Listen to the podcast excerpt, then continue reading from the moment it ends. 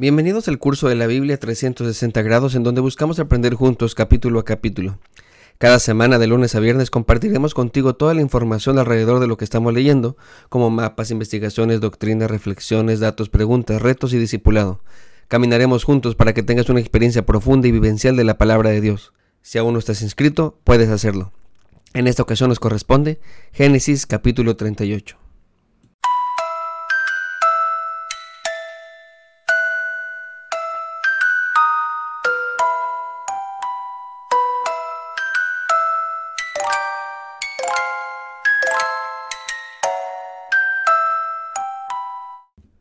Este capítulo aparece justo en medio del relato de José. Se nos narra una historia aparentemente sin sentido, una historia que en apariencia es inconexa con la narrativa de José el Soñador. Para entender este capítulo es importante recordar que Judá fue el de la idea de vender a su hermano en lugar de matarlo. Podemos entonces etiquetar a Judá como de esas personas que siempre quieren ganar algo, de esos que jamás pierden. Judá es el clásico personaje que dice, el problema no soy yo, sino los demás. Todos son tontos excepto yo. Tal vez por eso el relato comienza diciéndonos que Judá abandona a su familia para emprender una vida distinta. Ya lo hemos dicho, pero en una sociedad patriarcal como la de Israel, el primogénito tiene más preferencia que sus hermanos. Judá era el tercer hijo de Lea con Jacob, por lo que entonces podemos intuir que Judá no está dispuesto a seguir las reglas. Él de forma egoísta antepone sus deseos personales ante el bien común de la familia. Según la narrativa de Génesis, el autor nos ha dejado muy claro que es importante para los patriarcas bíblicos no mezclarse con otros pueblos. No obstante, a Judá no le interesa seguir las reglas de su clan. Por lo que entendemos del relato, conoce un tipo llamado Ira, originario de Adulam. Estos dos se hacen amigos y probablemente Ira influye en la manera de pensar de Judá. Podemos notar que le cambió su cosmovisión, es decir, la manera como veía el mundo. Conoció nuevas personas, otras ideas, otra cultura, una forma distinta de vivir. No pasó mucho tiempo para que Judá se enamorara perdidamente. El relato no nos da el nombre de la mujer, solo se nos dice que era hija de un hombre llamado Sua.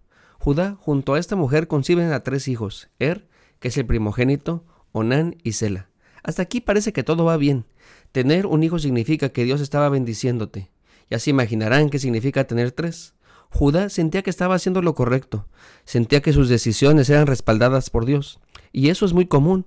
Muchas veces llegamos a caer en el error de que como todo nos está saliendo bien, creemos que Dios está respaldando nuestras decisiones. Y esto no necesariamente es así. En muchas ocasiones Dios nos bendice como un acto de gracia para ver si de ese modo recapacitamos y regresamos a su camino. Confundimos la gracia y la paciencia de Dios con una aprobación divina. Este es el caso de Judá. Todo marchaba bien, hasta que solo cosechó lo que sembró. Después de haber tenido a sus tres hijos, llegó a un acuerdo con otra familia para dar en matrimonio a su hijo Er con una mujer llamada Tamar. Sin embargo, antes de poder tener un descendiente, su hijo muere, el texto nos dice que Er hizo lo malo ante los ojos de Dios. No sabemos exactamente qué pasó, pero eso no es importante. El autor parece que nos quiere decir que Judá, al separarse de su familia, no enseñó a sus hijos el camino de Dios. Justamente por eso el plan de Dios es a través de un pueblo, porque necesitamos a personas que nos animen, nos desafíen, nos dirijan y nos alineen hacia el camino correcto. Si estamos solos, es muy fácil poder desviarnos. Como dicen los alcohólicos anónimos, es peligroso conducirse solo en asuntos espirituales. Esta primera muerte debió haber hecho que Judá recapacitara y corrigiera su camino, pero no sucedió así. Lo que hace es casar a su segundo hijo Onán con Tamar. En aquella época existía una ley que se le conoce como levirato. La idea era que el hermano menor del difunto pudiera concebir un heredero, es decir, el hijo de Tamar sería el nuevo primogénito. De este modo la herencia no quedaría en Onán, aunque sea el segundo hijo, la herencia pasa al hijo de él con la viuda de su hermano difunto. Esta práctica servía para cuidar también a las mujeres, porque en aquella época una mujer viuda no sería sencillo que se casara de nuevo, ya que no era virgen. Además, que una viuda no tenía derecho a la herencia, así que de este modo se salvaguarda a las mujeres. Ahora bien, como Nan sabía que el hijo de Tamar era, como ya explicamos, el que tendría la herencia, entonces decide tener relaciones con ella, pero su semen lo tira al suelo, es decir, eyacula afuera, para que no quede embarazada Tamar. Ya sé lo que está pensando, ese hijo también sería de Onán. Y sí, así es. Y por esto justamente el autor nos platica esto, para que entendamos el nivel de egoísmo que habían aprendido de Judá. Recuerden, él nunca pierde. Al parecer, esta misma filosofía la habían aprendido sus hijos. Aquí quiero abrir un paréntesis. Muchos predicadores relacionan el pecado de Onán con la masturbación, pero como se habrán dado cuenta no tiene nada que ver. Cierro paréntesis, pero abro otro nuevo paréntesis. Otros predicadores relacionan este pecado para condenar el uso de los condones. Una vez más, es muy evidente que no tiene nada que ver. La enseñanza es totalmente otra. Cierro paréntesis. Pero ahora regresemos a la historia. Ante esta infamia que hace Onán, Dios no se queda con los brazos cruzados y le quita la vida. No sabemos si le cayó un rayo, si en la noche entró de cunclillas con un cuchillo, o lo asfixió con una bolsa, o con su varita mágica le hizo dar un infarto. El autor no nos dice porque no es importante para la enseñanza.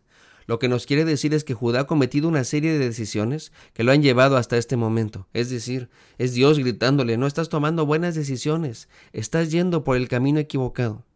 Quiero dejar claro que esta historia no es de Dios contra Judá, sino es Dios tratando de hacer recapacitar a Judá. En ocasiones somos tan tercos que la única forma en la que regresamos a nuestro sano juicio es a través del dolor. Uno pensaría que Judá entendería, sin embargo no fue así. En lugar de dar a su tercer hijo, decide mentirle a Tamar. Le promete que le dará a Sela cuando crezca para continuar con la descendencia, pero el autor nos dice que esa no es su intención. Judá no está aprendiendo la lección. Él no ve que está actuando mal, al contrario, le echa la culpa a Tamar, le etiqueta como una viuda negra.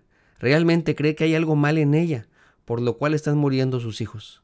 Es muy común que el pecado nos ciegue, y en vez de reconocer nuestros errores, se los achacamos a alguien más. Después de algún tiempo, otra muerte llega a la puerta de Judá, muere su esposa, pero ni aún así capta el mensaje divino. Su amigo Ira y él llevan a trasquilar a sus ovejas y en el camino Judá vio a una mujer que estaba dispuesta a vender su cuerpo para tener relaciones sexuales con él. Él se acercó y le propuso hacer un negocio. Ella aceptó. Convinieron en que el pago sería un cabrito. Sin embargo, Judá no llevaba un cabrito en ese momento en su cartera, así que le pidió fiado. A lo que ella dijo que sí que le diera de garantía tres elementos, un sello, un cordón y un bastón. Estos tres elementos eran muy personales. El sello era muy probablemente en forma de anillo, el cual tenía una imagen para poder estampar en los documentos. Era como la firma. Este sello regularmente venía acompañado de un cordón para que no se perdiera. En caso de que ella tuviera el sello y no el cordón, pudiera ser que se le acusara de ladrona, porque pudiera habérselo arrebatado, por eso le pide ambos. Y el bastón se usaba para ayudarse a caminar. Pero en el caso de Judá también era una herramienta de trabajo. Al ser pastor, lo usaba para guiar a los animales. Este objeto regularmente estaba grabado o tallado de algún modo que se pudiera reconocer. Así que el trato fue hecho y Judá tuvo relaciones sexuales con esta prostituta, lo cual Judá no sabía, pero nosotros sí sabemos es que Tamar su nuera era aquella mujer. Él no la reconoce porque tenía tapado el rostro. Recordemos que Judá no le quiere dar a su hijo. Ella tiene el derecho legal de la herencia a través de la vida de su primogénito, pero Judá no le está dando a su tercer hijo. Esto quiere decir que si Tamar no hace algo, entonces se va a perder la herencia. Ahora entre paréntesis, adivinen cuál es el nombre de uno de los descendientes de Tamar. Cristo mismo. Por supuesto que Tamar no tenía posibilidades de saber esto, pero una vez más podemos aprender lo importante de nuestras decisiones. Cierro paréntesis. Podríamos criticar y hasta condenar la acción de Tamar, sin embargo, ella había esperado fielmente a la palabra de Judá. Pero en cuanto se dio cuenta que él no tenía ninguna intención de darle su otro hijo, es cuando entonces elabora este plan. El mismo pasaje nos hace ver que su acción fue justa comparada con la de Judá. Pero antes de llegar a la conclusión, Judá intenta pagar su deuda con aquella mujer. Manda a su amigo Ira con el cabrito, pero como sabemos, ella no se encuentra en ese lugar, y por más que busque y busca a una prostituta, nunca la encuentra. Así que lo que deciden es dejarle el cabrito a las personas que están por allí, como muestra de que Judá es un hombre justo, y digo justo entre comillas. Ustedes y yo sabemos que Judá no tiene nada de honesto, pero es que así somos. Nadie se cree el malo del cuento. Todos nosotros decimos que somos los buenos del cuento. Nos encanta justificar nuestros actos y muchas veces los adornamos de buenas obras para ocultar lo que realmente somos. Ahora bien, de este acto sexual, Tamar queda embarazada, y en cuanto se le nota el embarazo, no faltó el chismoso que fue con Judá, para decirle que su nuera ha fallado su palabra, que no se esperó a que le diera su hijo Sela. Judá inmediatamente emite un duro juicio contra Tamar, se pone en modo inquisición y como bruja pide que la quemen. Pero ella tenía un as bajo la manga, o mejor dicho, una tercia de haces. Tenía el cordón, el sello y el bastón, lo cual demostraría que el fornicario era Judá y no ella. Quien diga que la Biblia es aburrida no sabe lo que dice. Esta historia está llena de giros. Judá por fin acepta que ha actuado mal.